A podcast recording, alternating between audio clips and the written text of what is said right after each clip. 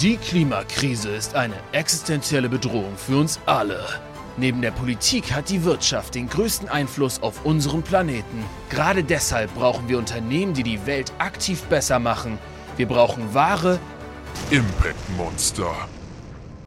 Ja, ein herzliches Tachchen und willkommen bei einer neuen Folge vom Impact Monster Podcast, dem Podcast von Good Jobs. Good Jobs, das wisst ihr vielleicht schon, ist die Plattform für nachhaltige Arbeit und Impact Jobs. Und ich bin der Paul, ähm, einer der Mitgründer von Good Jobs. Und alle zwei Wochen spreche ich hier mit den krassesten Impact Monstern Deutschlands. Also zum Beispiel mit ähm, Riesenkonzernen, die einen extrem großen potenziellen Hebel haben auf die Welt, aber auch mit kleinen, super visionären und innovativen Startups.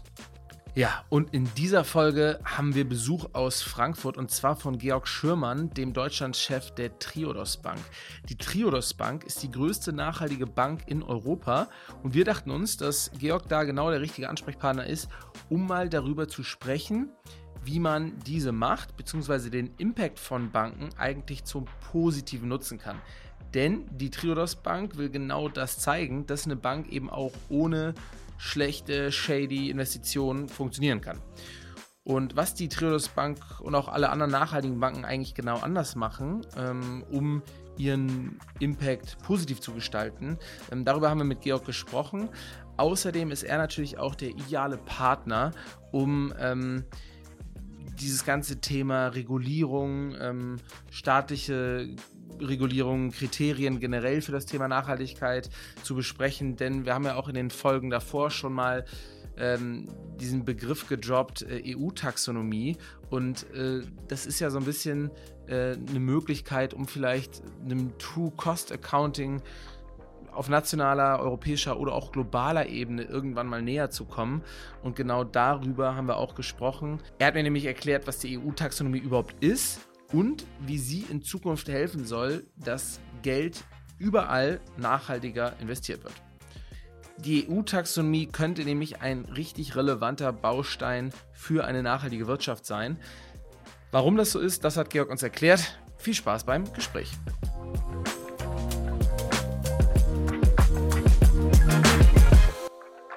Sieht man sich eigentlich noch in Frankfurt im Bankensektor? Wahrscheinlich schon, oder? Also es kommt darauf an, wenn man sich nicht kennt, äh, ja, aber sonst ist da mittlerweile auch das Du ziemlich verbreitet. Okay. Du hast mir auch zackig das Du angeboten. Ja, ja. Also gut, das ist bei uns auch der internationale Kontext. Ja, ja, klar. Also das, das heißt auch in Holland sowieso, oder? Ja, klar. Ja, gut. Ähm, ja, gut. Heute aber in Berlin. Du bist quasi auf Geschäftsreise. Genau, ja. quasi. Und äh, da wollen wir es dir nicht so einfach machen. Du hast mir jetzt schon erzählt, was für entspannte Termine du noch hast. Und deswegen wollen wir deinen Termin jetzt hier mal ein bisschen hitziger gestalten. Die ersten zwei Kategorien, durch die wir dich jetzt durchjagen, heißen Monster Statements und der CV-Check. Und wir fangen mit den Monster Statements an. Das heißt, ich werde dir jetzt immer einen Halbsatz vor die Fü Füße werfen okay. und du kannst ihn einfach beenden, so wie Gut, du möchtest. wie ich will. Genau. Monster Statements. Triodos ist ein Impact-Monster, weil wir das Thema schon immer machen und von Herzen machen. Auf die Straße kleben würde ich mich für ähm, die nächste Generation. Um die 1,5 Grad Grenze nicht zu überschreiten, müssten wir viel mehr tun als das, was wir heute tun. Der oder die beste Klimapolitikerin, die wir je hatten, war oder ist? Oh, das ist aber jetzt schwer. Mhm. Jetzt du hast die Chance, das erste Mal wirklich einen konkreten Namen zu nennen. Boah. Nee, es fällt einem keiner so Schnipp ein und Boah. dann ist es nicht gut. Ja gut, aber es ist noch viel Spielraum für die äh, nächste ja, ja, für die nächste ja? Generation. Ja, ja genau, ja. sich mal irgendwie zu verewigen. Ähm, der sinnvollste Job der Welt ist? Äh, unter anderem meiner. Wenn ich etwas verbieten dürfte, dann? Boah, da gibt es eigentlich so viel, was mir so spontan einfällt. Ähm, aber ich würde versuchen, wenig zu verbieten. Klar, aber gäbe es ein Verbot, wo dein Verbot. was dein Herz wirklich höher schlagen lassen würde? Ähm, Verkauf von Waffen an Privatleute. Dann die letzten drei Fragen ganz schnell. Ähm, Transparenz ist? Ähm, das zu zeigen, was man tut, und zwar offen und ehrlich. Über Geld sprechen, finde ich. Wichtig. Im Monat verdiene ich? Äh, Geld. Ist leider richtig. Ist leider richtig. Ja, gut. Ähm, dann hast du das jetzt die erste Kategorie ähm, überstanden. Jetzt kommt die zweite. Das ist, wie gesagt, der CV-Check. Der CV-Check. Damit du nicht nochmal wie ähm, in großen Runden, wo man sich vorstellt oder in Interviews irgendwie erzählen musst, was du alles bis jetzt gemacht hast, haben wir das für dich zusammengefasst. Okay, Und du kannst einfach ergänzen oder korrigieren, wenn hier irgendwas falsch war in unserer Recherche. gerne. Da bin ich gespannt. Du hast BWL an der Uni Köln studiert und dann bist du ganz klassisch Banker geworden, hast bei der, mindestens noch damals auch, sehr renommierten Deutschen Bank angefangen, warst 20 Jahre lang dort und bist dann erst 2009 oder schon 2009 kann man auch sagen, ähm, zur Triodos gewechselt. Warum wolltest du aber überhaupt Banker werden, beziehungsweise warum hast du damit angefangen? Da haben wir keine Info gefunden. Ah, das stimmt. Da findet man relativ wenig zu. Warum? Ähm, bin quasi reingeschlittert, habe eine Ausbildung gemacht bei der Deutschen Bank. Und was mich interessiert hat, war eigentlich das Arbeiten mit Menschen. Also viele Leute denken immer, Banking hat mit Zahlen zu tun. Nee, hat mit Menschen zu tun. Und das fand ich unheimlich spannend. Also von daher hat mich immer mehr Privatkunden und, und Kleinkundengeschäft interessiert. Das hat keiner verstanden, warum ich mich für Privatkunden und, und quasi SMI-Business, wie man heute sagen würde, äh, interessiere. Aber das ist das, was mich eigentlich antreibt. Aber da sagt man, das wird eigentlich tendenziell weniger, oder? Also das mit Menschen reden und Menschen auch in einer Bank und da kommen Menschen rein und sprechen miteinander. Ich rede heute auch mit euch, mit Ja, Menschen. okay. Also von daher ist Vielleicht anders, als du dir das da ursprünglich mal vorgestellt hattest. Als aber das ist ein Teil des Jobs, ja? Ja. Also wirklich äh, von daher wirklich mit Menschen zu reden, äh, zu sensibilisieren und, und die Themen eben äh, ja, über, über das Geld zu transportieren. Mhm. Jetzt warst du 20 Jahre lang bei der Deutschen Bank und auf einmal bist du dann 2009 zur Triodos gewechselt. Die ähm, gab es ja seit 1980, kommen eigentlich aus den Niederlanden und haben dann gesagt, sie wollen sich eigentlich auch in Deutschland ausbreiten. Ähm, und beim Aufbau der Bank in Deutschland ähm, hast du direkt als Geschäftsleiter mitgeholfen. Aber warum? Also wolltest du unbedingt bei was Nachhaltigem mitarbeiten oder hast du einfach eine Chance gewittert, möglichst schnell Chef zu werden? Ähm, nachhaltig gab es eigentlich noch gar nicht den Begriff. Also das war ja das Spannende. Also von daher habe ich ähm, aus, aus meiner äh, Wahrnehmung bei einer werteorientierten Bank angefangen. Und ähm, das war das Spannende und das sind immer mehrere Gründe, die da zusammenkommen. Ne? Also wenn du 20 Jahre lang bei der Deutschen Bank bist, fragst du dich, was machst du jetzt eigentlich die nächsten 20 Jahre? Ja, dann kam Finanzkrise dazu ähm, und dann eben die Chance, bei einer Bank zu starten, die ein Geschäft aufbauen will in Deutschland und da zu helfen. Ja, und die eben wertorientiert ist. Also heißt, dass du im Geschäftlichen äh, deine Werte, die dir im Privaten wichtig sind, auch voll leben kannst. Und das war halt bei der Deutschen Bank ein bisschen anders. Ja, Gab es da so ein Initialerlebnis? Also, du hast jetzt selber gesagt, irgendwie ähm, Wirtschafts- oder Bankenkrise 2008. Ähm, der De Kanacher, der ja auch, glaube ich, im Vorstand ist der GLS-Bank, der hat uns mal erzählt, er war dann irgendwie nach der Bank, oder war vorher bei der Commerzbank oder so, war dann irgendwie am Strand Thailand, hat überlegt, boah, was mache ich, weil Finanzkrise, macht alles jetzt nicht unbedingt noch mehr Spaß, jetzt weiterhin bei den großen Banken zu arbeiten. Da hat er irgendwie noch ein Sabbatical gemacht oder einen Urlaub bei einem Bauernhof und der Bauer hatte ihm gesagt, du, Dirk, es gibt nicht nur blöde Banken. Ich habe zum Beispiel meinen Hof mit einer ähm, nachhaltigen Bank finanziert Mhm. und so kam er da drauf. Gab es bei dir auch so einen Moment, wo du sagst, so, boah, da ist der Groschen gefallen? Nee, das war im Prinzip der Kontakt zur Triodos schon vor die Finanzkrise richtig losging. Also heißt, ähm, ja, ein halbes Jahr vorher hatten wir den ersten Kontakt und haben uns langsam kennengelernt. Also von daher war es nicht jetzt wirklich die Finanzkrise alleine als Trigger, sondern mehr so meine Lebenssituation wirklich zu fragen, was will man die zweite Hälfte seines Berufslebens tun? Ja, gibt es nicht noch was anderes als Deutsche Bank? Ähm, und dann ist es zufällig entstanden, dass ich das zufällig gesehen habe. Mhm. Ja, und heute äh, verwaltest du mit der Triodos Bank zusammen, die ist natürlich auch noch größer als der deutsche Markt, ähm, aber äh, insgesamt äh, 20 Milliarden Euro. Ähm, ihr seid damit die größte nachhaltige Bank Europas, habt knapp 1700 Mitarbeitende, ähm, ja, Hauptsitz, wie gesagt, äh, Hauptsitz äh, in den Niederlanden, ähm, habt aber auch Dependancen in äh, Spanien, Großbritannien, Belgien, Frankreich und wie gesagt Deutschland und mittlerweile auch so um und bei 750.000 Kunden. Ungefähr, genau. Ja. Die Zahlen passen. Super. Auch Dann sind wir ja einigermaßen erfolgreich hier durch deinen Lebenslauf-Check gekommen. Ähm, jetzt kannst du uns aber vielleicht nochmal sagen, also für manche von den Hörerinnen ist vielleicht dieses Thema nachhaltiges Banking und nachhaltig sein Geld anlegen schon länger als drei, vier Jahre irgendwie ein Thema. Für dich ja offensichtlich auch. Ich meine, du kommst aus der Branche, aber sagst selber, so 2008, da fing das eigentlich gerade erst Mhm. an, dass man über werteorientiertes Banking nachgedacht hat. Ähm, ich würde eigentlich sagen, seit drei, vier Jahren ist das Thema auch ein bisschen stärker so in der Masse angekommen. Das ist jetzt so die subjektive Einschätzung. Ähm, teilst du das? Und ähm, was, wie erklärt man eigentlich heutzutage, äh, was nachhaltige Banken sind und wen zählst du eigentlich dazu? Ähm, also eigentlich werden wir von außen als Nachhaltigkeitsbanken beschrieben, ja, und das sind dann die Kollegen von GLS Bank, Umweltbank, Ethikbank und wir. Äh, manche definieren es dann auch ein bisschen weiter, ja, also von daher manchmal kommt quasi Tomorrow mit rein, die eigentlich ein App-Anbieter sind, aber ähm, eben dementsprechend auch äh, Banking in einer anderen Art anbieten. Also das ist eher die Definition, die von außen kommt. Mhm. Ja. Ähm, dann kann man natürlich auch sagen, okay, wir sind der Global Alliance for Banking on Values, das ist ein Zusammenschluss von Mikrofinanzinstitutionen und Nachhaltigkeitsbanken weltweit. Ja, da sind auch GLS mit äh, drin, Umweltbank und wir. Also von daher ist mhm. das so ein bisschen das, was meistens als Definition auftaucht, wenn man über Nachhaltigkeitsbanken spricht. Und ähm, eigentlich, das, das finde ich immer ganz interessant, erlebe ich das Wachstum relativ stetig in den letzten 14 Jahren. Ja, es gibt immer mal eine Welle oder eine Zeit, wo es ein bisschen mehr Dynamik hat, dann gibt es mal eine Zeit, wo es ein bisschen ruhiger wird. Ähm, also von daher äh, insgesamt jetzt mal aus, aus dem Blickwinkel der Nachhaltigkeitsbanken ist eigentlich ein stetiges Wachstum. Das Thema ist insgesamt aber jetzt endlich im gesamten Finanzmarkt angekommen und das ist eine gute Entwicklung. Mhm. Mm, und die vier Banken, die du jetzt ähm, herausgestellt hast, was macht ihr strukturell anders, ähm, dass man sagen könnte, okay, das unterscheidet euch einfach von dem Rest, die jetzt vielleicht auch anfangen, nachhaltigere Produkte zu listen? Ähm, das, äh, der Unterschied ist, dass wir eben ausschließlich Nachhaltigkeitsprojekte oder nachhaltige Unternehmen finanzieren. Also nicht auch, ja, sondern eben ausschließlich. Man, man kann nur sagen, wenn man das überträgt auf äh, quasi Bio-Lebensmittel, äh, dann sind die Nachhaltigkeitsbanken das gleiche, was Bio-Company oder Alnatura oder Dens ist. Auf der einen Seite neben eben dem Supermarkt, der auch Nachhaltigkeitsprodukte hat oder Bioprodukte. Ja, aber eben auch und ganz konventionelle direkt daneben stehen, äh, die total billig sind. Und mhm. das erleben wir jetzt auch bei der Finanzindustrie. Das Gute ist, es gibt dort auch nachhaltige Produkte, die gab es früher nicht. Ja, aber natürlich die Anbieter, die originären, die authentischen. Das sind eigentlich die vier Nachhaltigkeitsbanken in Deutschland. Kann man irgendwie sagen, wie relevant das schon in Deutschland ist? Anhand von Zahlen kann man das greifen?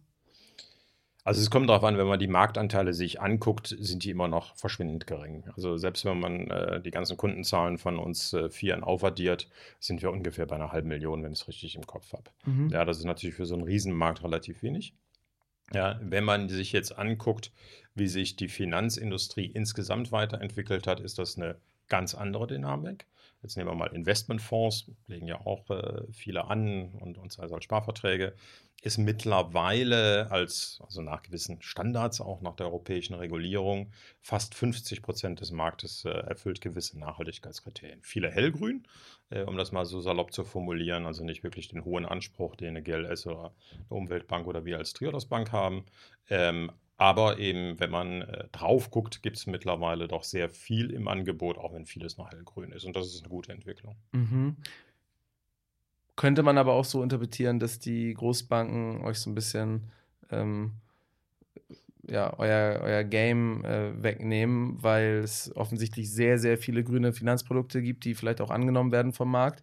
Äh, andererseits aber äh, euer Marktanteil noch verhältnismäßig gering ist. Ja, der bleibt auch immer relativ gering, ja, weil wir relativ klein sind und selbst wenn wir ganz dynamisch wachsen, ist es immer noch klein.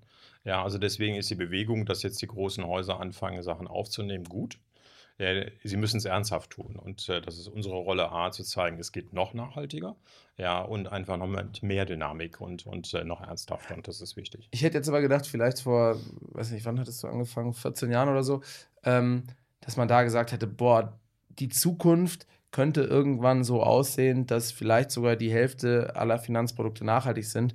Und da wollen wir dann Ne, das wollen wir liefern und dementsprechend dann nicht nur quasi eine Leuchtturmbank sein, die, die halt eben ganz extrem für dieses Thema steht, sondern auch wirklich ähm, von dieser Bewegung profitieren. Ne? Ähm, war das mal eine Chance, die auch deiner Meinung nach in Aussicht äh, stand? Ähm, oder sagst du, nee, also so wie wir jetzt auch in den letzten 14 Jahren gewachsen sind, das war schon das Maximum und da hätte es jetzt keine Chance gegeben, mittlerweile so eine, eine nachhaltige deutsche Bank äh, parallel in den letzten 14 Jahren hochzuziehen? Also ich glaube, klar kann man vielleicht in dem einen oder anderen Jahr immer noch ein bisschen stärker wachsen, als wir jetzt gewachsen sind. Ähm, aber darauf kommt es eigentlich gar nicht an. Das ist jetzt gar nicht unser Bestreben. Also unser Bestreben ist jetzt nicht wirklich, dass wir unendlich groß wachsen und, und äh, Marktanteile gewinnen, sondern unser Bestreben ist eigentlich wirklich, dass der Finanzsektor grün wird. Ja? Also deswegen Okay. bin ich auch auf Gott weiß wie vielen Veranstaltungen und Mhm. rede mit Leuten, äh, weil am Ende ist es relativ egal, ob wir Nachhaltigkeitsbanken jetzt 500.000 Kunden haben oder 1,5 Millionen, das sind immer noch wenig. Ja, wenn es aber gelingt, bei den großen Häusern mal 10 Prozent auf nachhaltig zu sein, äh, dann sind wir plötzlich bei 8 Millionen. Mhm. Ja, und, und das ist eigentlich die Intention und das ist äh, ganz spannend. Unsere Gründer dachten mal eigentlich 1980, wir starten die Bank. Wir haben ja alles Open Source, bei uns steht alles auf der Webseite, man kann alles kopieren, äh, was wir tun. Und ähm, weil das Geschäftsmodell so überzeugend ist, können wir in zehn Jahren zumachen. Jetzt sind wir Mhm. schon über 40 Jahre alt, wir sind immer noch nicht geschlossen, haben immer noch das Gefühl, dass es uns braucht, dass es eigentlich schade ist. Also es wäre super gewesen, wenn uns alle dann äh, schnell nachgemacht hätten und äh, sich nachhaltig weiterentwickelt hätten. Aber von daher haben wir eine Aufgabe, aber das ist das, was eigentlich unsere Intention ist. Es geht nicht um eigene Größe oder um eigene Zahlen, besonders wir wollen gesundes Banking machen und freuen uns, wenn wir wachsen. Äh, aber am Ende geht es darum, Beitrag zu leisten, dass der gesamte Finanzsektor nachhaltig wird. Klingst ja gar nicht wie ein Bankenchef oder wie ein Banker, sondern eher wie so ein Finanzaktivist. Ja, vielleicht sind wir auch so ganz verkappte Finanzaktivisten. Aber das ist so ein Thema, das schreiben wir auch überall hin. Auf der einen Seite äh, sagen wir Finance Change, also heißt das, was wir finanzieren, ist der Wandel in mehr Nachhaltigkeit und Change Finance. Mhm. Ja, Mhm. also beides äh, ist für uns ganz, ganz wichtig. Ja, und gerade in Deutschland haben wir die Chance, bei Change Finance äh, doch einen gewissen Hebel zu haben und da sind wir sehr aktiv. Also gibt ja da dieses abgenutzte Zitat von Bertolt Brecht, so wenn du ein richtiger Profi-Gangster sein willst, dann musst du nicht eine Bank überfallen, sondern eine gründen. Ähm, und äh, du dachtest dir dann eher so, wenn ich das Bankensystem verändern möchte, dann bringt das nichts, jetzt irgendwie sein Geld toll anzulegen oder so, sondern dann muss ich schon selber eine Bank eigentlich gründen. Genau, und den anderen Oder- sagen, so geht's. Ja, ah, okay. Äh, wobei, muss man jetzt auch nicht sagen, du hast ja, obwohl du hast, man könnte sagen, du hast die Triodos Bank in Deutschland mitgegründet, oder? Genau, also klar, ich habe keine Bank gegründet, Ja. sondern die Triodos Bank gab es schon, und, äh, aber das Geschäft hier in Deutschland haben wir im Team aufgebaut seit 2009. wenn es schon nicht sozusagen von den kleinen Nachhaltigkeitsbanken, die stetig wachsen, die Chance gibt, dass die irgendwann mal so riesig sind, gibt es denn deiner Meinung nach die Chance, dass wir das in den nächsten 20, 30 Jahren erleben, dass wirklich auch eine Großbank oder irgendwann mal es eine Großbank gibt, die als erste Bank auch wirklich auf dem Level ausschließlich nachhaltige Produkte anbietet? Das kann ich momentan noch nicht erkennen. Also muss ich auch ehrlich sagen, also ich glaube, so weit sind wir noch nicht. Wir sind so weit, und das hat ja auch lange gedauert, ja, dass wir, dass ich jetzt sagen würde, wir sind auf einem guten Weg, ähnlich wie bei den Bio-Lebensmitteln, die gibt es in jedem Supermarkt, in jedem Discounter. Da sind wir jetzt so langsam bei der Finanzindustrie. Ich glaube, es ist immer noch nicht ganz so weit, aber. Aber in dem Bild seid Weg. ihr die Bio-Company und eine Genau. Commerzbank ist zum Beispiel ein Rewe. Genau. Ja, okay, verstanden. Wo man halt auch entsprechende Auch, Bioprodukte findet. Aber, aber eben nicht nur. Und ähm, ich glaube nicht, dass eine, eine Commerzbank dann quasi zur Bio-Company wird. Weil sie nicht wollen oder weil es auch einfach nicht funktionieren würde? Also ich glaube, das ist so eine Mischung. Also einmal ist natürlich die Verantwortung auf, auf das Bestehende, ja, und da gibt es viele beharrende Kräfte leider. Ja, und auf der anderen Seite ist immer die Frage, wie viel wollen und wie viel müssen sie. Also ich glaube, es ist einfach schwierig, so eine börsennotierte Gesellschaft wirklich so komplett zu drehen, zu entwickeln.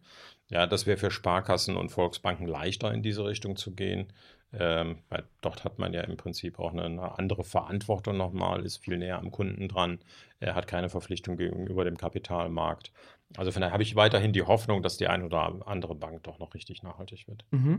Du hast es jetzt aber so ein bisschen so beschrieben, dass ihr so die grüne Agenda wirklich ja seit Anfang an nach vorne pusht. Die größeren Banken scheinen es eher einfach nur entsprechend dem Zeitgeist zu adaptieren. Ähm, ist das auch, fällt sich das auch im, gleichen Maßen, wenn es so um diese Wirkung geht, die ihr als Bank auch auf Unternehmen oder Fonds haben könnt? Du hast es mal beschrieben in einem Podcast, dass ähm, ihr die Möglichkeit habt und die auch wahrnehmt, Einfluss, vielleicht auch ein bisschen Druck auszuüben auf bestimmte Fonds, sodass sie sich positiv verändern, da vielleicht auch noch mal ein bisschen nachschrauben können, wenn ihr sagt, "Ha, da und da habt ihr vielleicht auch ein paar äh, Anlagegüter, die wir jetzt nicht so als nachhaltig äh, labeln würden. Ähm, nutzen das auch größere Banken oder ist das dann eher was, wo du sagst, nee, da macht das schon einen Unterschied, dass wir halt wirklich genau hinschauen und da auch so einen großen Fokus drauf haben? Also, ähm, was du jetzt gerade ansprichst, ist so das Thema Engagement. Also heißt, wir haben ja Investmentfonds und haben in unseren Fonds, die an börsennotierte Gesellschaften investieren, ungefähr eine Milliarde drin. Ja, ähm, und mit denen machen wir Engagement, also heißt, wir gehen auf diese Unternehmen zu, in die wir investiert sind und versuchen sie zu motivieren, noch nachhaltiger zu werden oder auch mal zu desinvestieren. Ja, und das kann ja krass, äh, stelle ich mir aber auch irgendwie nachhaltig äh, nervig vor. Also wenn man sich schon extra eine nachhaltige Bank sucht, weil man ist ein nachhaltiges Unternehmen und die sind dann nicht nur so, man hat nicht nur die normalen Painpoints, die man vielleicht mit der Bank hat, dass die mal sagen, hier mal hier und da müsst ihr auf der Finanzseite nachschrauben, sondern dann auch noch kritisch auf die Nachhaltigkeitsseite schauen. Das ist richtig. Also deswegen muss man ein bisschen unterscheiden. Mit den Investmentfonds investieren wir ja an Unternehmen, die in der Börse sind. Mhm. Bei unseren Kreditkunden ist es so, die kommen zu uns, weil sie nachhaltig sind. Ja? Ähm, und den einen oder anderen, in der Tat, äh, haben wir auch schon gemerkt, die mehr aus dem sozialen Bereich kommen, kommen wir mit Umweltthemen. Das ist dann für die ungewohnt. Ja, aber ähm, das geht schon ganz gut Hand in Hand. Ja, und die erwarten das auch, dass wir die Kunden untereinander vernetzen, dass sie voneinander lernen. Ja, und dass wir auch durchaus mal Fragen stellen und sie versuchen auch weiter zu bewegen, genauso andersrum.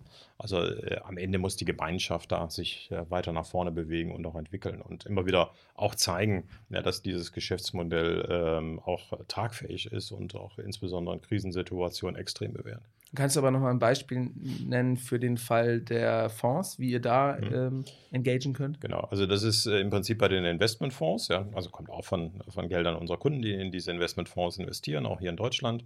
Ja, da äh, dann das Fondsmanagement sucht natürlich auch nach strengen Nachhaltigkeitskriterien einige Unternehmen aus. Es gibt aber immer welche, die so ein bisschen an der Grenze sind, wo man sagt, kann man investieren, muss man vielleicht nicht investieren. Und da haben wir, sehen wir natürlich auch eine Aufgabe, in den Dialog mit den Unternehmen zu gehen. Und das sind dann eben große in der Börse notierte Unternehmen, um sie zu mehr Nachhaltigkeit zu entwickeln.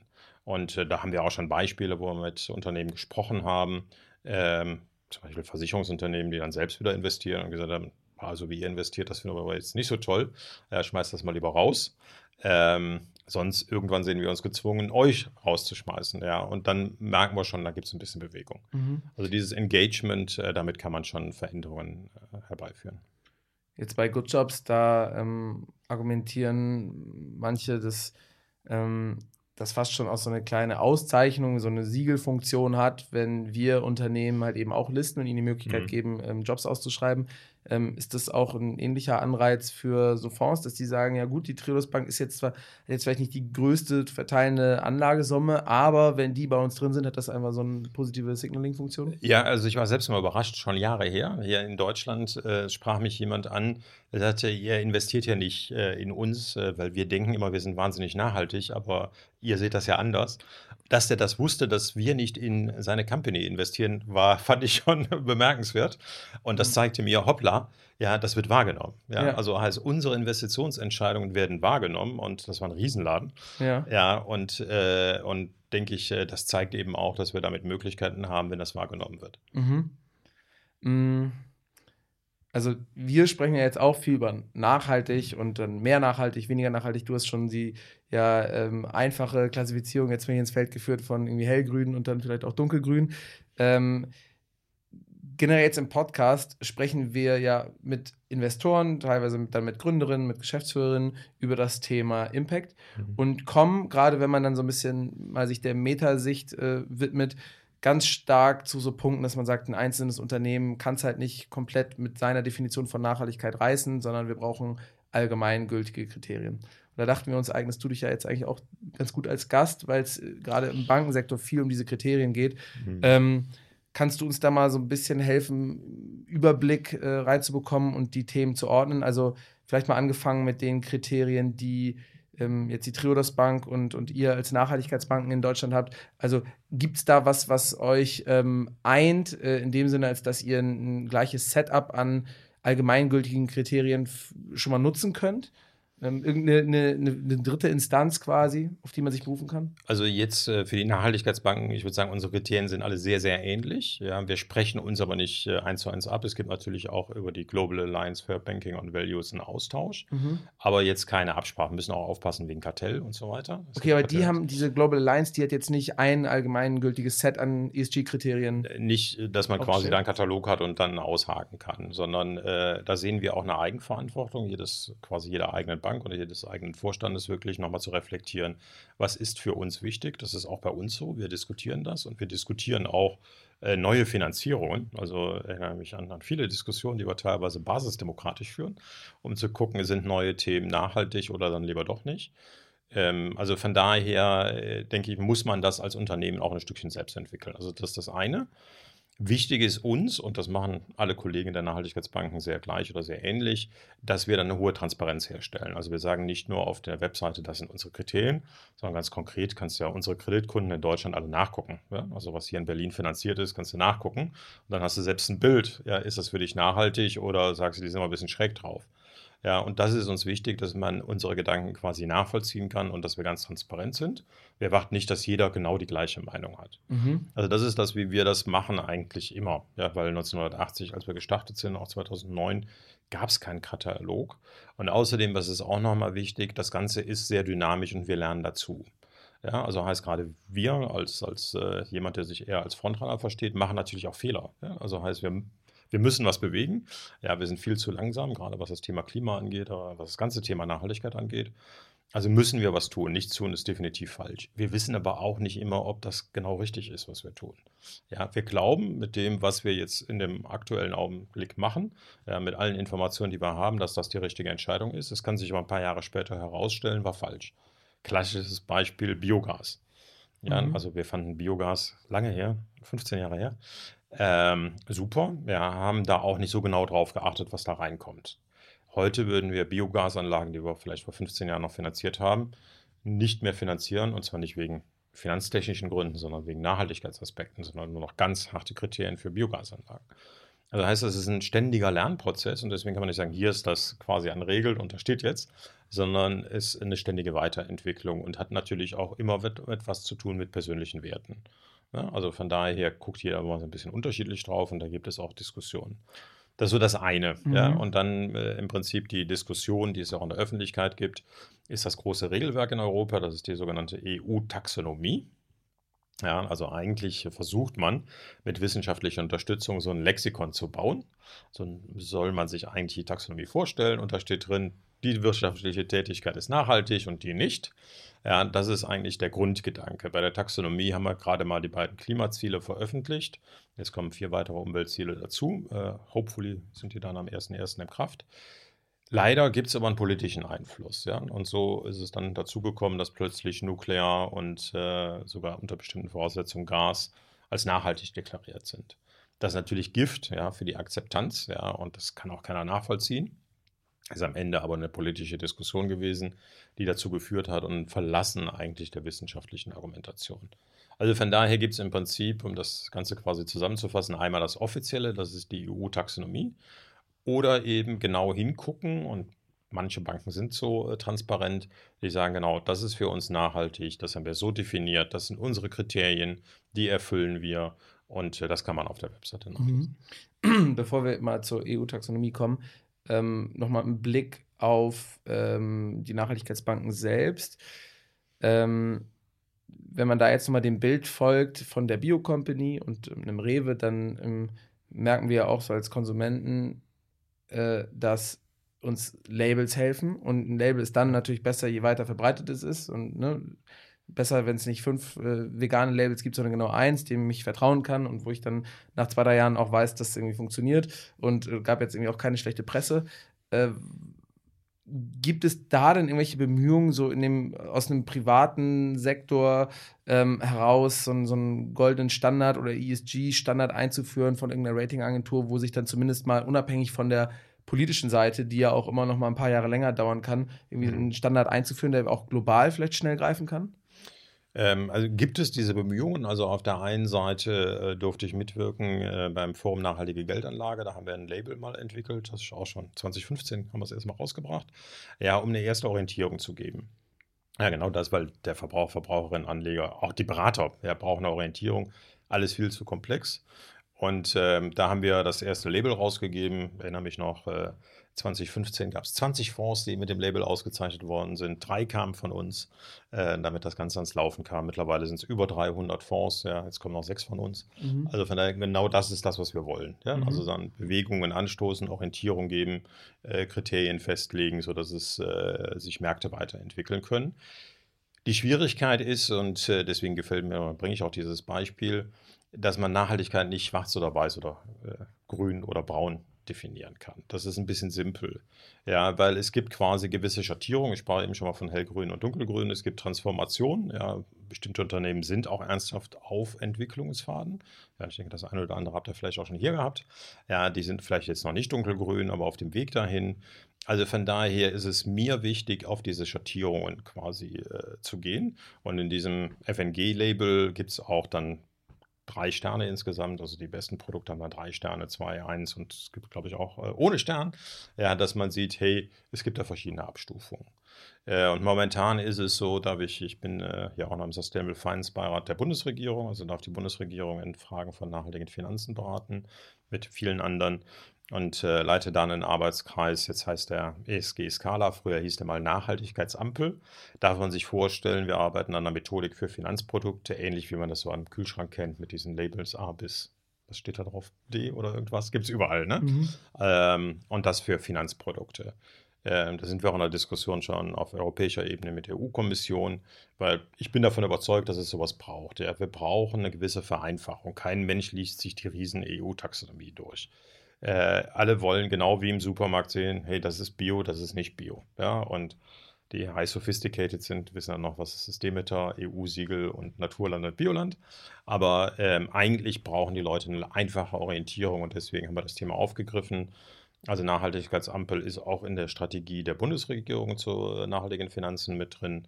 Und äh, wir versuchen das Thema weiterzutreiben und zu gucken, ob wir das gegebenenfalls in irgendeiner Form auch auf europäischer Ebene unterkriegen. Okay, ähm, gut, das heißt Nachhaltigkeitsampel für Finanzprodukte auf, auf nationaler Ebene, da arbeitet ihr dran. Du hattest gesagt, ähm, ja, es gibt auch sozusagen privat initiierte Standards. Was ist da aber der größte global? Gibt, kann man das sagen? Also es gibt ein paar kleine Labels. Also mhm. FNG-Label äh, hat auch noch äh, quasi Kollegen und Kolleginnen im Ausland. Ja. Ähm, also da gibt es verschiedene andere Labels auch noch. Das sind aber alles keine richtig großen, die international aktiv sind. Die meisten sind auf einige wenige Märkte beschränkt. Ja. Würde aber eigentlich total Sinn machen, wenn es das gäbe, oder? Genau, genau. Also deswegen arbeiten wir daran, äh, gemeinsam mit der Bundesregierung sowas möglichst zu etablieren, weil immer gut, wenn es europäisches Recht ist, europaweit. Aber, aber auch krass, das dass es da sozusagen jetzt eine Zusammenarbeit mit der Bundesregierung geben muss äh, und da nicht irgendeine Ratingagentur drauf gekommen ist oder das geschafft hat, irgendwie auch international irgendwie mal in die Märkte zu bringen und da einfach zu sagen, hey, das ist ein Standard, macht Sinn und alle, alle einigen sich drauf. Ja, gut, es gibt von Ratingagenturen auch Angebote, aber auch die werden stark kritisiert, weil das jeder natürlich Methodik hat, immer ein Geschäftsmodell ist. Also von daher sind wir da auf einer Entwicklung. So ist, ist das, sorry, aber ist das auch der Grund, wieso es das vielleicht nicht gibt? Weil alle Akteure auch immer sozusagen einen gewissen Bias in sich tragen? Also, oder Interessen klar, verfolgen? Also da gibt es immer einen Interessenkonflikt. Also da muss man sehr genau gucken, ah, wer bezahlt denn überhaupt so eine Zertifizierung? Das ist immer ein ganz wichtiger Punkt. Ja, und, und äh, wer steht dafür da, dass die Qualität stimmt? Also das sind solche Fragestellungen, die man immer dahinter haben muss. Okay. Ja. Also von daher ähm, ist das nicht ganz so einfach im Finanzmarkt. Also mir ist da nichts bekannt. Äh, wir haben natürlich äh, die entsprechenden Ratings, was Bonitätsratings angeht. Ja, und deswegen, es gibt ähnliche Beispiele für Finanzkennzahlen, auch bei Investmentfonds. Und das äh, ist der Versuch, das Ganze zu übertragen, eben auf das Thema Nachhaltigkeit oder besser gesagt ESG. Ja, weil dann haben wir das Thema der Wirtschaftlichkeit bei Nachhaltigkeit ausgeklammert ähm, und, und ein entsprechendes Tool zu etablieren. Also wie gesagt, ESG Scala ist momentan der Name, vielleicht mhm. ändert sich der Name, aber äh, die Idee, und es ist schön zu hören, ja, dass da auch ein Bedarf gesehen wird, weil das ist momentan ein Gefühl, wir testen das gerade jetzt auch nochmal mit äh, Anlegern und Anlegerinnen, ja, um zu gucken, wie, was brauchen die eigentlich? Es ist ja schön, wenn wir uns das irgendwie als Experten da überlegen.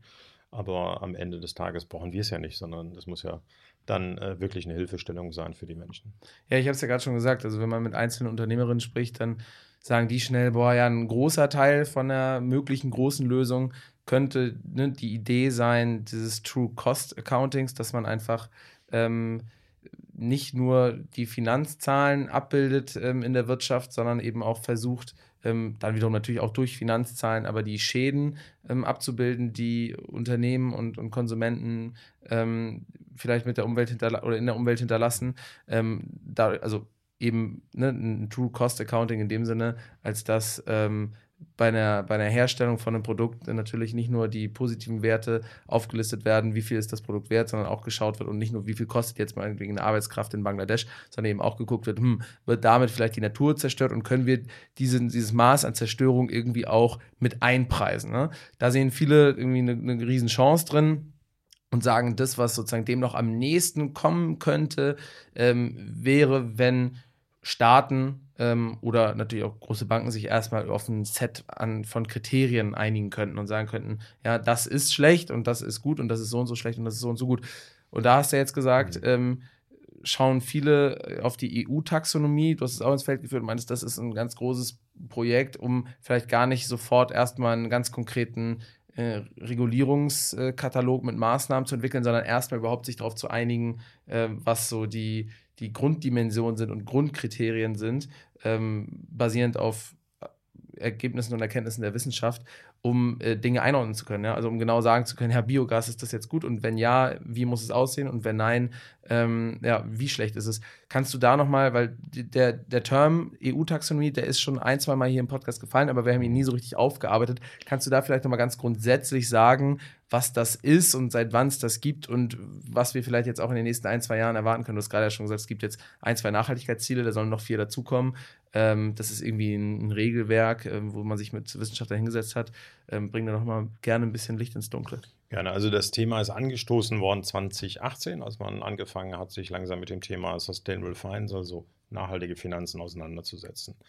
Er hat dann sukzessive angefangen, diese Taxonomie, und wie gesagt, für mich ist das ein Lexikon. Ja? Also mhm, heißt, ich habe ein mhm. großes Lexikon, da schreibe ich dann rein, und diese wirtschaftliche Tätigkeit ist nachhaltig. Also ich baue ein Windrad. Ja? Mhm. Das ist nachhaltig oder ich mache eine PV-Anlage.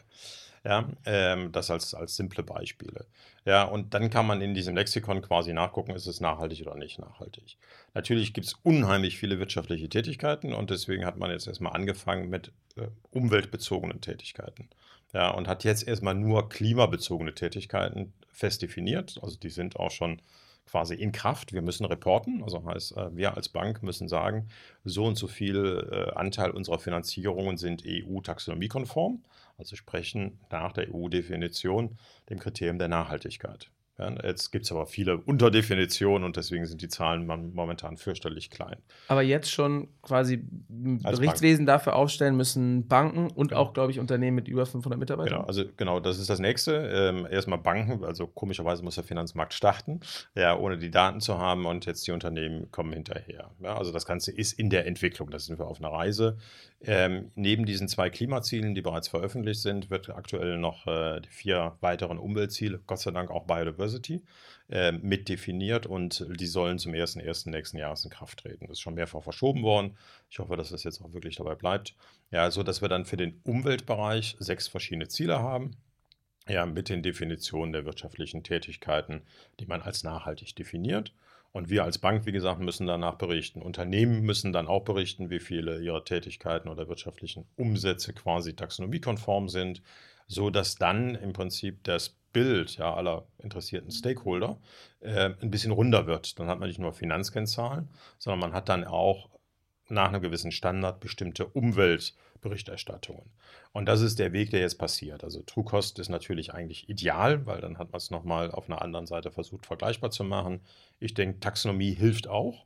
Ja, das, das habe ich nicht verstanden. Erklär nochmal. Wo, wo du jetzt bei, quasi noch die Lücke siehst zur True Cost Accounting? True Cost ist bei, bei, bei im Prinzip äh, der Taxonomie beschreibe ich ja nur, wie viele oder wie groß der Anteil meiner wirtschaftlichen Tätigkeit ist, der nachhaltig ist. Ne? Also habe ich ein großes Unternehmen, das hat vielleicht 20 Prozent ist nachhaltig und äh, 75 Prozent noch nicht nach der Taxonomie.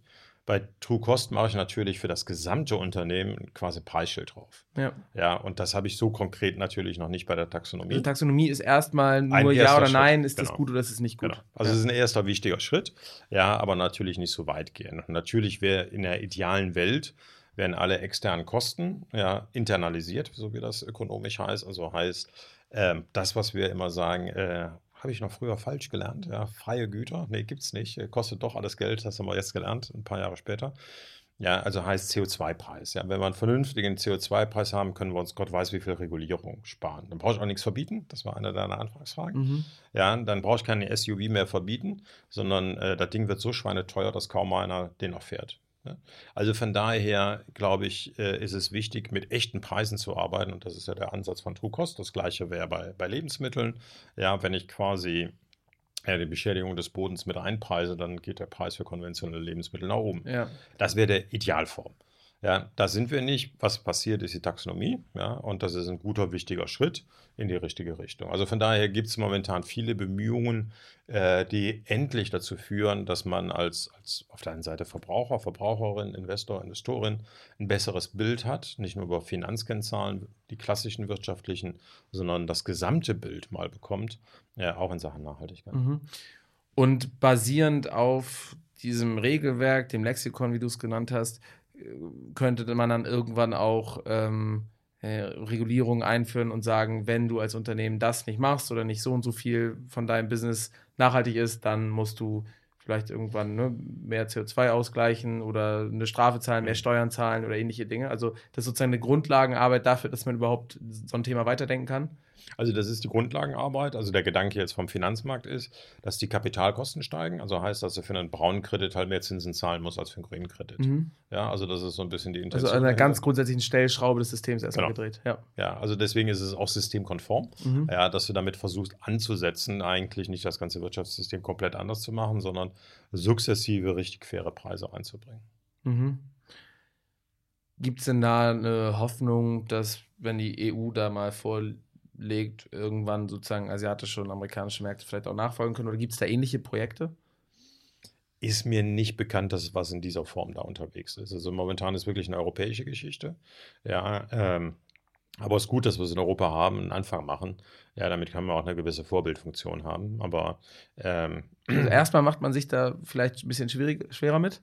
Dadurch, dass man mehr Regeln, Aufwand einführt und alle genauer hinschauen müssen? Ja, klar, das sind Diskussionen. Also, wenn ich äh, mit, mit größeren Unternehmen, die global auch arbeiten, rede, dann ist das genau das Thema, was einem immer wieder entgegenkommt. Ja? Ähm, dass sie sagen, ja, andere stellen die Anforderungen, nicht Lieferkette etc. Also, wir stellen halt mehr Fragen. Also von daher macht es vielleicht ein bisschen schwieriger. Es gibt auch Diskussionen, dass man das vielleicht versuchen könnte, über Zölle zu regeln. Ja, also heißt wirklich an der Außengrenze, dass dann nochmal von der EU so ein bisschen versucht glatt zu ziehen äh, und dann auch die Unternehmen zu unterstützen, weil die Produktion natürlich ein bisschen teurer wird in Europa dann ähm, auf dem Weltmarkt noch wettbewerbsfähig zu sein. Also von daher gibt es verschiedene Ideen und Gedanken, wie man das machen kann. Aber ich denke, es ist gut, dass wir in Europa anfangen ja, und, und hier einen ersten Schritt machen und es ist trotzdem alles fürchterlich langsam. Aber es ist schon die Hoffnung, oder? Dass irgendwann wir ein globales System vielleicht haben und uns auf irgendwas einigen ja, können. Ja, also die, die Hoffnung ist da. Wie gesagt, das Tempo ist mir einfach fürchterlich zu langsam. Ja? Mhm. Also der Klimawandel ist da ja? und, und wie wir darauf reagieren, ist fürchterlich langsam. Mhm.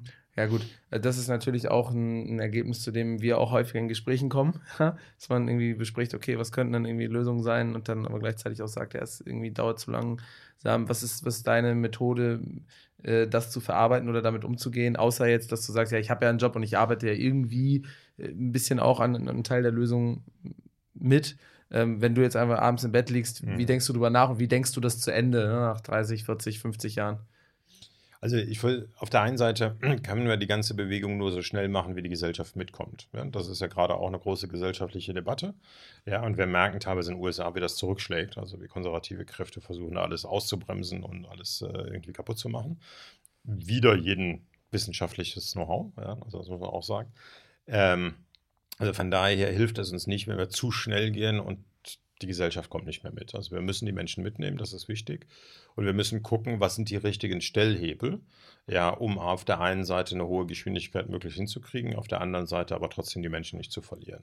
Das ist ein Balanceakt, das habe ich eben auch in vielen Jahren Nachhaltigkeit gelernt. Nachhaltigkeit ist auch sau anstrengend, weil du ständig balancieren musst, ja, und die Umweltthemen und die sozialen Themen muss man eben ausbalancieren. Das ist nicht so trivial. Und äh, die Gesellschaft muss man mitnehmen bei dieser ganzen Transformation ja, damit wir nicht in eine noch größere Krise reinlaufen. Also von daher denke ich, ist es, ist es wichtig, ja, nicht den Weg zu oder Glauben zu, äh, zu finden, sondern immer wieder zu gucken, kann man alle Menschen mitnehmen, möglich, oder zumindest die Mehrheit mitnehmen, alle wird nicht funktionieren, aber die Mehrheit mitnehmen. Ja, und wie balancieren wir die Notwendigkeiten in Sachen Umwelt äh, und die soziale Komponente mit aus? Mhm. Ja, du sagst, es dauert zu langsam. Ähm, ich frage so ein bisschen, okay, wie denkst du es zu Ende? Was ist so ein bisschen vielleicht eine mhm. Hoffnung? Mhm. Äh, dann sagst du, ja, wir müssen eigentlich alle mitnehmen. Das klingt aber für mich eher wie nochmal ein Schwierigkeitsgrad mehr. Ähm, dadurch, dass man eben es nicht reicht, einfach nur möglichst radikal zu sein, sondern irgendwie alle mitbekommen muss, was ja gleichzeitig auch heißt, dass es einfach länger dauert, weil man nicht so schnell nach vorne preschen kann, wie man vielleicht gerne möchte. Ähm, was ist denn aber was lässt dich denn vielleicht positiv da in die Zukunft blicken äh, und sagen, ja, es, da gibt es vielleicht eine Chance, das könnten wir hinbekommen. Ist das sowas wie die EU-Taxonomie oder gibt es da vielleicht noch ein, zwei andere Ideen oder Bewegungen, die du irgendwo wahrnimmst, wo du meinst, so, hm, das, das könnte, da könnte es zumindest ein bisschen äh, Chance auf eine Besserung geben? Also ich glaube, einmal geht das nicht, dass es nur ein Akteur macht, sondern wir brauchen viele Akteure. Also ganz klar sagen. Also deswegen sind NGOs unheimlich wichtig. Ja, Zivilgesellschaft ist unheimlich wichtig. Dann vielleicht Vorreiter in Sachen Nachhaltigkeit sind unheimlich wichtig, um Themen nach vorne zu bleiben und nicht aufzuhören. Ja, also auch wir dürfen uns jetzt nicht ausruhen und sagen, super, jetzt machen alle uns nach. Nee, keineswegs, sondern wir müssen überlegen, was sind die nächsten Schritte. Ja, was können wir noch weiterentwickeln? Das wieder ins Schaufenster zu stellen und zu sagen, schön, dass ihr den Schritt gemacht habt, jetzt macht die nächsten beiden bitte auch noch. Also ich glaube, das ist das, was, was mir unheimlich wichtig ist, damit wir versuchen, eben so schnell wie eben möglich nach vorne zu gehen und zu gucken, welche intelligenten Hebel kann man finden, nach vorne zu gehen. Und klar, das hat auch was mit Verhaltensänderung zu tun von vielen Menschen. Ja? Und das ist nicht so ganz einfach. Das muss man auch akzeptieren und das hilft nicht. Das ist vielleicht dann auch eine ernüchternde Erkenntnis, wenn man so lange da unterwegs ist. Äh, wenn man zwar recht hat, aber da vorne ganz einsam und alleine ist, ja, dann kommen wir auch keinen Millimeter weiter. Sondern wir müssen echt gucken, und da ist schon viel, und das, das stimmt echt positiv, viel passiert. Also wenn ich mal überlege, vor, jetzt haben wir 2023, vor fünf Jahren, 2018, wussten viele in der Finanzindustrie bei Banken, Versicherungen immer noch nicht, was Nachhaltigkeit ist. Und das, was wir da in den letzten fünf Jahren bewegt haben und was sich in den letzten fünf Jahren verändert hat, sind Riesenschritte gewesen. Ja, da habe ich mehr Bewegung gesehen als echt die zehn Jahre vorher. Und, und das macht Hoffnung, dass wir dann auch eine Beschleunigung an ein paar Stellen hinkriegen können, dass wir deutlich weiter nach vorne kriegen, äh, kommen können. Habe irgendwie jetzt gelesen, gehört, äh, Wachstum, heute Morgen, zufällig im Radio, Wachstum bei Solaranlagen, zweistellige Wachstumsraten, teilweise Verdopplung, je nachdem, auf welches Markensegment man guckt. Also man merkt, wenn man die richtigen Stellhebel in der Politik setzt, wenn man die richtigen Diskussionen führt, kommen wir in eine Riesenbewegung rein. Also du sagst, da ist unfassbar viel passiert, vielleicht auch, dass man sich hätte vor fünf Jahren vorstellen können und trotzdem sind wir im Jahr 2023 und du sagst, es ist immer noch viel zu langsam. Ähm, als äh, Banker muss man ja vielleicht manchmal auch ein ganz harter Realist sein, weil es nicht nur darum geht, ja, bei Kreditvergabe mag ich den Menschen, der da vor mir sitzt, glaube ich, finde ich die Idee sympathisch, sondern im Endeffekt muss man schauen, kann das klappen und was ist vielleicht auch das Risiko. Ähm, was ist denn dein bildliches Risikoszenario, wenn du sagst, es dauert alles viel zu lange? Ähm, wir reden ja hier auch nicht um heißen Brei rum. Da gibt es das, Risiko, was wir haben, ist ja irgendwie, dass das Klima ne, irgendwie in, oder die, die Szenarien, die wir haben, sind irgendwie, dass bestimmte Teile der Erde nicht mehr bewohnbar sind, dass es irgendwie äh, Klimakriege, äh, riesige Flüchtlingsströme geben könnte, ähm, bestimmte Arten von, von Nahrung viel teurer werden könnten. Was ist da so ein bisschen das Szenario, von dem du zu je, zumindest jetzt aktuell mal ausgehst, wenn du selber sagst, aktuell ist es viel zu langsam, das heißt, wir brauchen noch mindestens 20, 30 Jahre und bis dahin wird aber das oder das passiert sein? Also einmal sehen wir ja jetzt schon quasi die Rechnung, dass wir in der Vergangenheit zu langsam waren. Wir brauchen uns ja nur umgucken, gerade wieder Waldbrände, wir haben Juni, ja, Waldbrände in Deutschland im Juni. Wer hätte sich das vor fünf Jahren gedacht? Ne? Also das muss man ganz klar sagen. Äh, wir sind ja schon mittendrin. Also es ist vielleicht noch nicht eine Krise, die jetzt jeder wahrnimmt, aber äh, wir merken ja die Veränderungen, die da sind. Also von daher bewegen wir uns ja schon in einer Art Transformation, ob wir wollen oder nicht. Ja. Negative Transformation. Ne? Negative Transformation. Ja. ja. also das Klima verändert sich und das wird definitiv ungemütlicher nach vorne. Und ich kann nur hoffen, dass äh, dadurch, dass es ungemütlicher wird, die Leute sich schneller bewegen, also dass wir insgesamt noch einen Pfad finden, der für die Menschen erträglich wird. Aber das Ganze wird sehr herausfordernd. Also ich bin nicht optimistisch im Sinne ja. von alles super und möchte da keine rosarote Welt aufmalen, aber. Aber vielleicht können wir mal das Gegenteil machen. Also ich frage nochmal konkreter. Ähm, was werden in 30 Jahren die negativen, spürbaren Folgen davon sein, dass wir jetzt viel zu langsam sind? Also ich glaube, wir werden in 30 Jahren äh, sehen, dass es deutlich wärmer wird in Deutschland, dass wir deutliche Schwierigkeiten haben mit dem Wetter, also das, was wir heute schon wahrnehmen, Starkregen, äh, Trockenperioden etc., Extremwetter. Ja, das wird unser Leben auch stärker beeinflussen, was wir jetzt schon haben. Ja, und, äh, Darf ich da nochmal nachfragen? Weil wenn ich das, wenn ich das jetzt, weiß ich nicht, einem, einem Kind erzählen würde oder einem jungen Jugendlichen, dann würde er so ein bisschen sagen, ja, okay, es wird wärmer. So, das ist, ist nervig, aber also kann man das auch noch konkreter machen? Kann man sagen, es kippen einfach also, alte Menschen auf unseren Straßen um? Oder, oder ähm, ja, wir haben einfach viel mehr Hitzetote in Deutschland, dass man einfach nicht nur sozusagen jetzt sagt, was das Phänomen ist, sondern auch, was die wirklichen heftigen die, Konsequenzen sind? Die heftigen Konsequenzen sind, dass die Nahrungsmittelpreise weiter steigen werden. Also das wird, wird so sein. Also äh, da braucht man jetzt irgendwie nicht naiv sein oder wir müssen es schaffen, unsere Ernährung relativ zügig umzustellen. Ja, also heißt, wir werden zum Beispiel deutlich äh, höhere Lebensmittelpreise haben. Das, da brauchen wir nicht Rocket Science. Ähm, wenn wir es nicht schaffen, schneller auf Erneuerbare umzusteigen, ja, dann werden wir auch bei den Energiekosten erhebliche Schwierigkeiten haben. Also das Leben wird teurer dadurch, ja, dass wir einfach äh, die Ressourcen nicht mehr so zur Verfügung haben, wie sie da sind. Also, man könnte auch sagen, weil wir viel zu viel davon verpulvert haben. Mhm. Ja, also das äh, ist nicht nur, dass sich das Reiseverhalten verändert, sondern das Leben wird beschwerlicher. Wir haben dann die Hoffnung, hier haben wir halt Klimaanlagen. Ähm, wir werden auch Druck definitiv kriegen, Flüchtlingsbewegung. Da gibt es auch Debatten, wie, viel, wie stark wird das wirklich werden. Ist ja ähm, jetzt schon kein einfaches Thema in Deutschland. Ist heute schon kein einfaches Thema. Wasser wird auch selbst in Deutschland immer ein stärkeres Thema werden. Und da sind wir wieder bei dem Thema Landwirtschaft. Aber von daher ist es, wie wir leben, wie wir arbeiten, wie wir zusammenleben, wie wir vom Globus unterwegs sind, wird sich verändern. Mhm. Ja, und ich sehe da kein sehr positives Szenario. Ich habe ein hoffnungsvolles, dass wir es noch irgendwie gemanagt kriegen, dass es für alle vertretbar sein wird. Aber ähm, da müssen wir versuchen, jetzt eben noch viel intensiver daran zu arbeiten. Und ja. das erlebe ich nicht als Gemeinschaftsleistung gerade der deutschen Gesellschaft. Ich glaube, das Buch heißt ähm, Zukunftsministerium oder Ministerium der Zukunft. So ein, so ein Bestseller in Amerika gewesen vor, ähm, glaube ich, jetzt ein, zwei Jahren, wo genau so ein Bild mal aufgemacht wurde, dass ähm, ich glaube 2040 oder 50 ähm, in eine indische Großstadt wurde gezoomt und da gab es einen Stromausfall und in der Nacht sind irgendwie 50.000 Menschen gestorben, weil es einfach zu heiß war und die Klimaanlagen nicht mehr funktioniert haben. Ähm, davon abgeleitet mhm. hat sich äh, oder haben sich Leute radikalisiert, weil sie gesagt haben, es geht nicht und da muss mehr passieren. Und aktuell ne, beschwert sich irgendwie halb Deutschland über Leute, die sich auf die Straße kleben. Ähm, ähm, wenn man das mal sozusagen weiterdenkt, glaubst du, dass sowas wie jetzt, also die Frustration und die Hilflosigkeit von Menschen so groß wird, ähm, gerade im Anbetracht sozusagen dieser Aussichten, ähm, dass wir auch in den nächsten 20 bis 30 Jahren wirklich so eine, so eine viel krassere und härtere Form von Klimaterrorismus haben können? Und das, das, also ich will es nicht hoffen, ja. ja. weil es führt nirgendwo hin. Also Gewalt, aber ist es vielleicht eine logische Gewalt, Ableitung? Äh, Gewalt ist keine Lösung, aber das Risiko ist natürlich da. Ja, vor allen Dingen, wie jetzt die Reaktion ist auf äh, Klimakleber. Ja, also da kann man nur den Kopf schütteln. Also wir hatten mal einen Außenminister, der war ganz anders auf der Straße unterwegs. Ja? Also 68er Bewegung in Frankfurt. Also von daher, da ging aber wirklich die Post ab. Auch ähm, wenn man im Nachhinein sagen musste, dass er irgendwie keine Peitsche oder irgendwie Ziegelsteine in der Hand hatte. Das wurde ihm, glaube ich, von der Bildzeitung nochmal angedichtet. Aber er war durchaus bei Bewegungen bei, wo es mhm. ein bisschen anders zur Sache ging, als ganz friedlich sich äh, auf die Straße zu kleben. Ja, ja? Also ja. da kann man nur sagen, seid froh, dass eure SUVs nicht angezündet werden. Ja, das ist nichts, was ich will, muss man ganz klar sagen, weil Gewalt hilft keinem Menschen, das, das muss man ablehnen. Aber die Gefahr ist natürlich da. Mhm. Das ist aber schon ein interessantes Statement, dass du sozusagen so als äh, Bankenchef in Deutschland sagst, so, eigentlich könnten wir doch froh sein, dass die SUVs nicht angezündet werden. Ja, wenn ich an die nächste Generation äh, schaue, würde ich sagen, sehr friedlich. Also, mhm. Also die Forderungen sind ja irgendwie noch sehr brav. Mhm. Mhm. Ja. Das war 1968 anders. Ja, ja. Okay. Ja, das finde ich, also das finde ich schön, dass du da jetzt in dem Sinne kein Blatt vom Mund nimmst und auch nicht komplett drumherum redest, sondern sagst, nee, natürlich kann es Klimakriege und äh, eventuell Klimaterrorismus geben in einer viel heftigeren Form. Ähm, große Flüchtlingsströme, Essen wird teurer dass Leute jetzt hier Rentner umkippen in deutschen Straßen, hast du nicht gesagt, aber man könnte sich vielleicht vorstellen.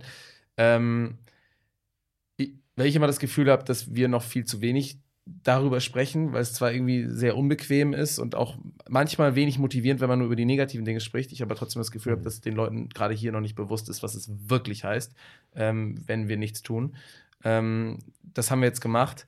Äh, was ist vielleicht noch mal auch ja, eine Sache, die jetzt nicht dir persönlich Hoffnung mhm. schenkt, sondern vielleicht Ideen, die neben solchen Fakten, die ja auch immer stärker sich manifestieren werden, aber zum Beispiel junge Leute oder egal wen eigentlich motivieren könnten, was zu tun. Egal ob jetzt auf politischer Ebene ähm, als Konsument ähm, oder auch auf der Ebene des eigenen Jobs, dass man halt sagt, ja, ich möchte da oder da arbeiten, ich möchte das oder das vielleicht studieren, um da mitzuhelfen.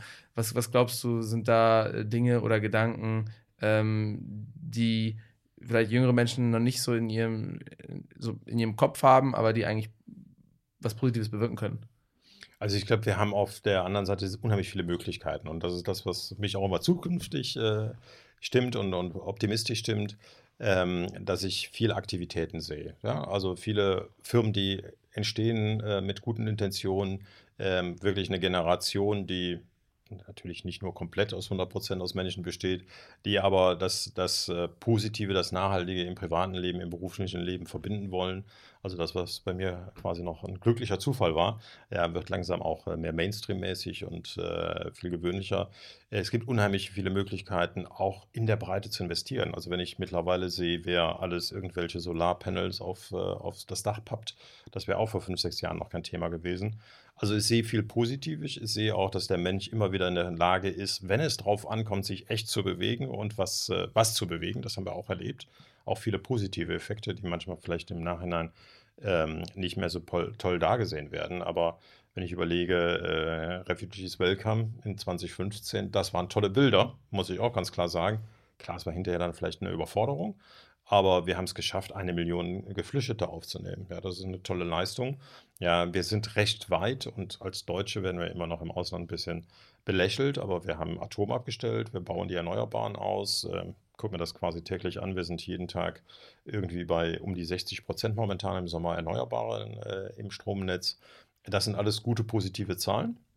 Ja, und ich glaube da, dass, dass äh, viele Menschen sich schnell genug anpassen können und wir auch eben dann am Ende vielleicht doch ein Land sind von Tüftlern und Forschern, ähm, die Startups bringen, die uns auf die, auf die nächste Ebene bringen. Ja, und heute haben wir Diskussionen, wie gesagt, vor fünf Jahren war die nicht denkbar, muss mhm. ich ganz klar sagen. Und angenommen, es gibt jetzt die Chance darauf, oder es gibt ein Kind, ja, mhm.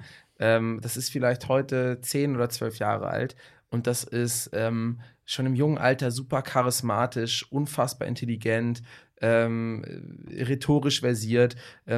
Und das fragte ich jetzt so, wo soll ich meine Lebensenergie reinsetzen? Soll ich sozusagen eine neue Greta Thunberg werden und einfach eine, ein Aktivist werden, den die Welt noch nicht gesehen hat? Soll ich der europäische oder die europäische Elon Musk werden, aber viel größer, viel nachhaltiger? Kann ich da alles in Bewegung setzen? Oder muss ich vielleicht Politiker werden von der, großen, von der größten Volkswirtschaft Europas, um äh, am meisten Impact zu haben? Was glaubst du, wäre sozusagen die Biografie, ähm, die sozusagen die am meisten Impact haben könnte in der Zukunft? An welcher also, Stellschraube auch Also erstmal, so ein junger Mensch soll immer das äh, machen, was sein Herz ihm sagt. Also ja, das, ja, das ist okay. einfach wichtig. Also irgendwie nicht von außen und äh, dann ist man gelenkt, sondern wirklich in sich reinfühlen und gucken, was kommt da raus und das dann tun. Das wird dann gut. Mhm. Ähm, also nicht irgendwie mach mal das. Mhm. Äh, das, das geht meistens schief. Also das ist erstmal das Erste, was wichtig ist. Und wir brauchen alles. Also das, was ich auch eben sagte, es geht nicht irgendwie, das ist der Hebel und wenn wir das machen, dann geht es, sondern wir brauchen Politiker und wie gesagt, bei Klimapolitikern fiel mir keinen ein, da gibt es noch offensichtlich Raum. Mhm. Ja, äh, wir brauchen genauso äh, Unternehmer, Unternehmerinnen, ja, vielleicht auch mehr Unternehmerinnen. Ja, wenn ich mir das angucke auf irgendwelchen Start-up-Veranstaltungen, äh, viel zu wenig Frauen. Ähm, wir brauchen aber genauso auch Leute in, in, Führungsaufgaben in der konventionellen Wirtschaft, diese Transformation managen, mhm. was auch eine Riesenaufgabe ist. Da habe ich tierischen Respekt vor. Also viel leichter eine kleine Nachhaltigkeitsbank zu leiten, als eine große konventionelle Bank oder Finanzinstitut, Versicherung zu transformieren auf Nachhaltigkeit. Also von daher gibt es so viel zu tun, ja, dass ich sagen kann, jeder sollte das machen, was er richtig oder sie richtig kann ähm, und das mit dem Herzen und dann wie gesagt, menschlich, das, was die Gesellschaft Menschlich braucht. gesehen eine schöne Antwort. Ich frage dich dann jetzt nochmal anders. Wo glaubst du, wenn du eine Wette abschließen müsstest, wo glaubst du, könnte eine einzelne Person den größten Netto-Impact haben? In welchem Bereich? Eher Aktivismus, Zivilgesellschaft, Politik oder Wirtschaft? Ähm, ich glaube an Unternehmertum äh, und Wirtschaft. Also wenn ich mir an Veränderungen angucke, die wirklich stattgefunden haben, gibt es ein paar wenige gesellschaftliche Veränderungen, die aus Zivilgesellschaft, Politik gekommen sind. Äh, ganz wenig in der Historie. Viel Veränderung durch Innovation, durch Technik. Ja, also von daher eher in das Thema Wirtschaft gehen, Technik gehen und da die Veränderung nach vorne tragen. Okay. Also sagst du erst dem Kind, sagst du, hör mal, hör auf dein Herz und wenn es danach nochmal ankommt, sagst du, ja, okay, habe ich jetzt gemacht, aber sag mir nochmal, wo könnte ich, wo könnte ich vielleicht, wo, wo witterst du Nein, vielleicht den meisten Impact? Die Frage war anders. Ja, das stimmt. Die Frage war anders. Die Frage war ja. im Prinzip, wo sehe ich wirklich Veränderungsmöglichkeiten ja. und was hat in der Vergangenheit zu Veränderungen geführt? Und das war Technik. Ja. ja also sagen wir mal so, dass, dass wir eh Autos fahren, das war halt auch, wenn er viele Downside hat, äh, Elon Musk mit seinem Tesla. Ja, ähm, iPhones etc. Das ist alles technologische Veränderung jetzt. Äh, KI, äh, das nächste große Ding ja, das verändert unser Leben und, und von daher kann man auch sagen, genauso die Solarzelle, ja, ja. die heute viel, viel preiswerter ist als früher, als wir noch angefangen haben, weil die Dinger noch viel teurer und Wechselrichter etc. Also von daher ist das, glaube ich, das, was unser Leben am stärksten verändert. Nichtsdestotrotz sollte kein Mensch Ingenieur werden, wenn sein Herz das nicht sagt. Ich glaube aber, das ist ein Faktor, den wir so beim Thema Hoffnung, was für Chancen haben wir in der Zukunft, noch vielleicht ein bisschen zu niedrig bewerten. Ähm, irgendein VC, also Wagniskapitalgeber, Chef aus dem Silicon Valley, hat mal gesagt, ja, ich, ich würde so oder so, würde ich auf die ähm, Blockchain-Karte setzen, weil selbst wenn die Technologie an sich vielleicht nicht das ist, was wir glauben und vielleicht irgendwo ein Limit hat, sieht er gerade, wie viel Talent von den Top-Universitäten in dieses Feld strömt, dass er sagt, selbst wenn die Technologie eigentlich nicht das ist, was wir glauben. Da, ist, da geht so viel Talent rein, die werden irgendwas Gutes damit machen und da wird irgendwas entstehen. Weil immer, wenn es so Ansammlung und Konzentration von so viel Top-Talent gibt, passiert da was. Und ich glaube, ähnlich kann es sich auch mit so einem Thema verhalten, weil wir jetzt einfach in einer Zeit leben, in der man diese Sachen viel stärker thematisiert, in, aus der vielleicht auch ne, junge Menschen viel mehr Kraft schöpfen können, weil sie sagen können, das ist eine riesige Motivation. Lange Zeit haben auch Leute aus unseren Generationen sich darüber beschwert, es gibt eigentlich fast gar keine existenziellen ähm, Ängste mehr, deswegen Generation Y und wir fragen jetzt erstmal, wozu sollen wir eigentlich noch überhaupt irgendwas machen, ja? Wir haben keine großen Kriege, irgendwie 68er, so politische, politische Generation gab es lange nicht. Das ist jetzt ein bisschen anders, weil das Thema viel größer ist und ähm, meiner Meinung nach auch auf eine ganz natürliche Art und Weise da so viel Talent hinströmen wird, dass da Dinge passieren können, mit denen man heute noch gar nicht rechnen kann. Also das wäre die Hoffnung, dass das wäre sozusagen meine passiert Hoffnung, und ja. vor allen Dingen, dass die Intention eine andere ist. Ja? Also dass, dass die Leute einfach sehen, die Menschen, was braucht die Gesellschaft und an diesen Themen arbeiten. Ja? Dann macht man das auch gut, ja, und dann kann man auch äh, wirtschaftlich erfolgreich sein, aber das ist das Zentrale. Dann schauen wir mal, was da noch alles so passiert und möglich ist. Bis dahin machen wir alle unsere Arbeit. Und ähm, ja, ich bedanke mich dafür, dass du hier warst. War ein cooles Gespräch. Ähm, und äh, ja, vielleicht machen wir nochmal irgendwann einen Catch-up äh, in ein, zwei Jahren, ähm, wenn man dann vielleicht schon die ein oder anderen neuen Unternehmerinnen, Talente gesehen hat und geschaut hat, was die umsetzen. Und du uns auch erzählen kannst, was in Sachen äh, EU-Taxonomie nochmal in den nächsten ein, zwei Jahren dann passiert ist. Gerne. Schönen Dank für die Einladung, hat Spaß gemacht. Danke. Ja, das war die Folge mit Georg. Und äh, falls ihr euch jetzt denkt, geil, bei der Triodos Bank, da will ich auch arbeiten, dann schaut mal auf unserer Website goodjobs.eu vorbei. Die Triodos Bank ist nämlich wie viele andere Unternehmen hier im Podcast ähm, auf unserer Plattform zu finden, haben immer mal wieder Jobs bei uns ausgeschrieben und freuen sich deshalb auch, wenn nicht nur irgendwer sich bewirbt, sondern auch Impact Monster Hörerin. So, falls aber das Bankenbusiness nichts für euch ist, dann seid ihr vielleicht beim Bundesverband Windenergie genau richtig. Die sind einer der größten Verbände für erneuerbare Energien weltweit überhaupt und setzen sich dementsprechend natürlich für den Ausbau von Windenergie in Deutschland ein. Gerade sind genau die auf der Suche nach Unterstützung für ihr Team und vielleicht ist das was für euch. Dann ähm, schaut nach mehr Infos zu den Stellen in unseren Show Notes. So, ich hoffe, damit haben wir euch jetzt abschließend auch geholfen und ähm, ihr hattet ein bisschen Spaß beim Gespräch. Bis zum nächsten Mal. Tschüss.